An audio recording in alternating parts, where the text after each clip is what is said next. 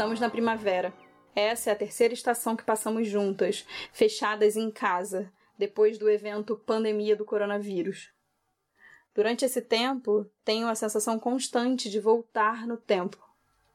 Volto e estou sentada na varanda da casa dos meus pais, aos oito anos de idade, entendendo que a primavera chegou porque as plantas e os bichos começam a se ouriçar.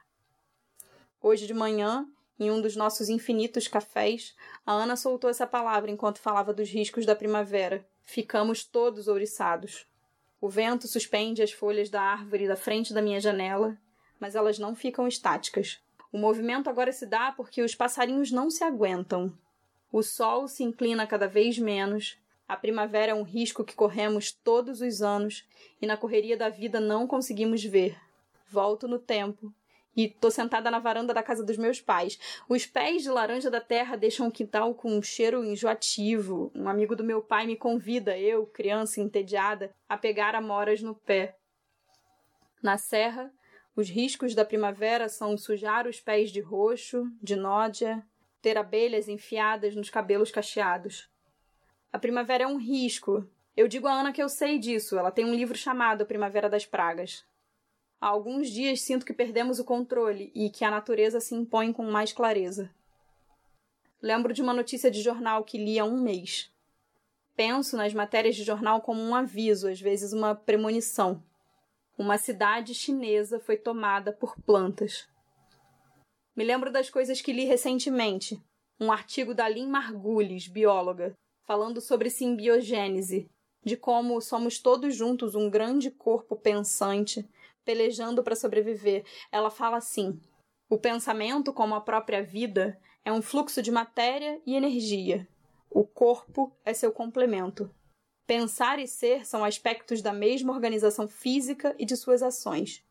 Se aceitarmos a continuidade básica entre corpo e mente, o pensamento é, em essência, como o resto da fisiologia e do comportamento. O pensamento, assim como a excreção e a alimentação, é o resultado de interações na química do organismo. Até mesmo o pensamento microbiano se deve à fome, movimento, crescimento, associação, satisfação, e outras características intrínsecas a todos os tipos de vida. Se o que se chama de pensamento foi causado por esse tipo de interação, talvez a comunicação entre organismos, cada um deles um pensador, pudesse levar a um processo mais amplo do que o pensamento individual. A primavera, seus riscos, e nós tentando ainda permanecer em casa, evitando os riscos de contaminação, manejando o descaso de um governo que nos colocou a todos em risco. Como encarar o risco de maneira positiva em meio a isso tudo? Pensando. Pensar é um fluxo de matéria e energia. Quando pensamos, corremos riscos. Fico aqui perdida nessa cabeça pisciana, tentando não me manter no conforto que me imobiliza. Como fazer para correr riscos se temos a sensação de estarmos paralisados? Recorro aos livros sempre e releio uma passagem de um dos meus livros favoritos, Amada, da Toni Morrison, que diz assim: Homens búfalo os chamaram e falaram baixinho com os prisioneiros que comiam mingau com a mão enquanto eles batiam nas correntes. Ninguém que vinha de uma caixa em Alfred, Georgia, se importava com a doença contra a qual os Cherokees os alertaram, de forma que ficaram os 46 descansando e planejando o próximo passo. Paul D não tinha ideia do que fazer e sabia menos que qualquer um, ao que parecia. Ouviu os outros co-condenados falarem com propriedade de rios e estados, cidades e territórios. Ouviu os homens cheroquis descreverem o começo do mundo e seu fim. Ouviu as histórias de outros homens búfalo que conheciam, três dos quais estavam no acampamento saudável a alguns quilômetros adiante. O homem do Rai quis se juntar a eles. Outros quiseram juntar-se a ele. Alguns quiseram ir embora, alguns ficar. Semanas depois, Paul D era o único homem búfalo que restara, sem planos. Tudo o que conseguia pensar era em cães farejadores, embora o homem do Rai tivesse dito que a chuva em que tinham ido embora não dava aos cães nenhuma chance de sucesso. Sozinho, o último homem com cabelo de búfalo entre os adoentados Cherokees, Paul D finalmente acordou e, admitindo sua ignorância, perguntou como podia seguir para o norte. O norte livre, o norte mágico, receptivo, benevolente norte. O Cherokee sorriu e olhou em torno. A enchente das chuvas de um mês transformara tudo em vapor e flores. Para lá, disse apontando. Siga as flores das árvores, disse ele. Só as flores das árvores. Aonde elas forem, você vai. Vai estar onde quer estar quando elas sumirem. Ele então correu de ameixeira para pessegueiro em flor. Quando rareavam, ele ia para as flores da cerejeira, depois magnólia, cinamomo, pecan, nogueira e figueira da Índia. Por fim, chegou a um campo de macieiras cujas flores estavam se transformando em pequenos nós de frutos. A primavera passeava para o norte, mas ele tinha de correr como louco para continuar sendo seu companheiro de viagem. De fevereiro a julho, passou à procura de flores. Quando as perdeu e se viu sem nem ao menos uma pétala para orientá-lo, fez uma pausa. Subiu numa árvore em cima de um morro e examinou o horizonte em busca de um lampejo de rosa ou branco no mundo de folhas que o cercava. Não tocava nelas, nem parava para sentir seu perfume. Simplesmente seguia sua trilha, uma figura escura, esfarrapada, guiada pelas ameixeiras floridas. Ai, Toni Morrison. Olhando pelo quadrado da minha janela, as folhas que mal se movem, penso: que riscos podemos correr agora que a primavera voltou? Que trilha podemos seguir? Mesmo a falta da flor indica que ela esteve ali e estará de volta. Seguir a trilha. Vamos comigo?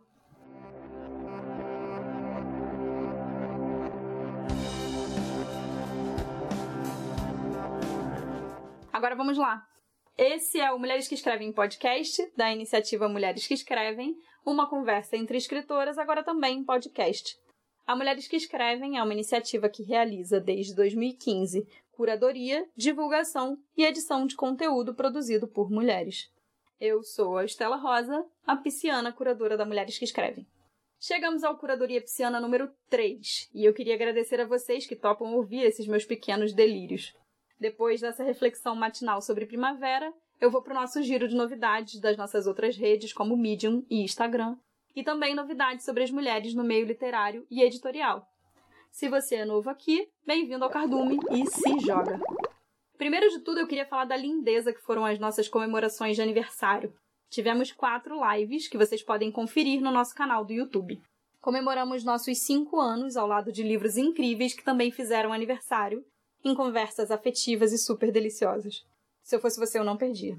Tem a Lubi Prates e a Helene Fernandes conversando sobre Um Corpo Negro, a Annelise Freitas e Laura Cis conversando sobre Sozé, e Flávia Perê e Laura Cohen conversando sobre Os Patos e Canção Sem Palavras. Além, é claro, da nossa live de equipe. O link para o nosso canal do YouTube está na descrição do episódio. Agora bora lá dar aquele confere no nosso Medium, que está lindamente coordenado pela Thaís Bravo. Thaís, a gente te ama. Nas últimas semanas publicamos resenhas, poemas, microcontos e tem tudo para todos os gostos. 16 de setembro. Três poemas de Silvia Barros. Há algumas colaboradoras da Mulheres que Escrevem que me emocionam muito quando eu penso na trajetória dessa nossa aproximação. A Silvia Barros já esteve com a gente em eventos presenciais, em conversas, e agora ela trouxe para nossa publicação três poemas muito lindos. Os nossos laços se constituem em rede, e isso é emocionante demais. Eu vou ler aqui um dos três poemas, o que me lembrou essa primavera da Toni Morrison e me fez pensar que a gente segue conectada. Distraída. Às vezes, deitada no sofá, vendo um filme distraída, mexendo no celular ao mesmo tempo. Eu lembro que tem alguma coisa diferente acontecendo. Tomo um pequeno susto, tomo consciência do caos. Meu coração dá um pulo, acalma. Me dou conta de que essa cena se repete há alguns anos. Algo diferente está acontecendo dentro de mim. Que lindo, Silvia. Então, corre lá para você ler os outros poemas da Silvia. 23 de setembro. O testemunho em um martelo de Adelaide Ivanova por Thaís Bravo. O testemunho é uma resenha da Thaís Bravo. Eu sempre me alegro com a capacidade da Thaís de envolver tema e forma. Aqui a Thaís faz uma resenha como um testemunho, falando da potência dos livros de poesia contemporânea escrito por mulheres, especialmente nesse caso do livro O Martelo, da Adelaide Ivanova. Volto no tempo e penso no dia do lançamento desse livro essencial. Eu e Thaís, testemunhando e ocupando um novo espaço. Estávamos juntas nesse lançamento, ouvindo a Adelaide sentada nas ruas do Rio de Janeiro.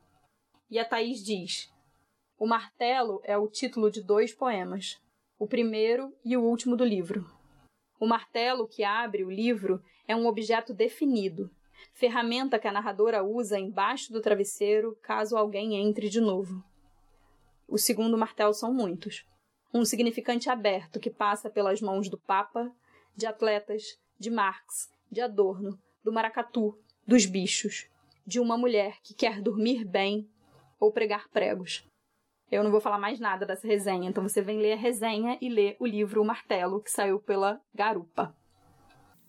Quatro poemas de Carolina Leixo.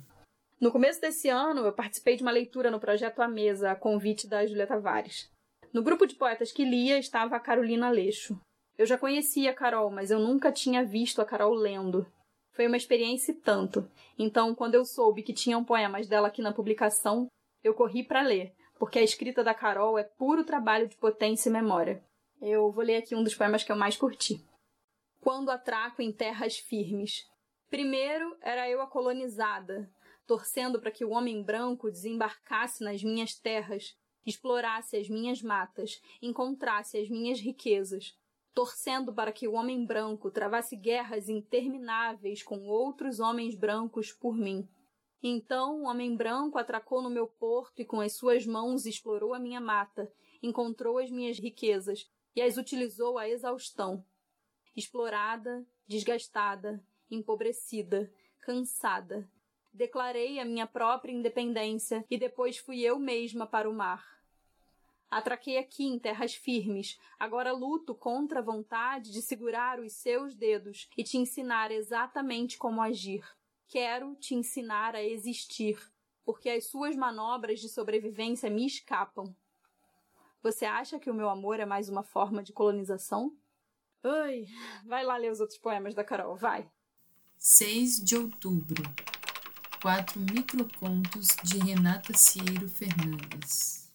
Eu adoro quando surgem outros formatos de escrita que questionam o cânone clássico da poesia só em versos. E se contos forem em versos?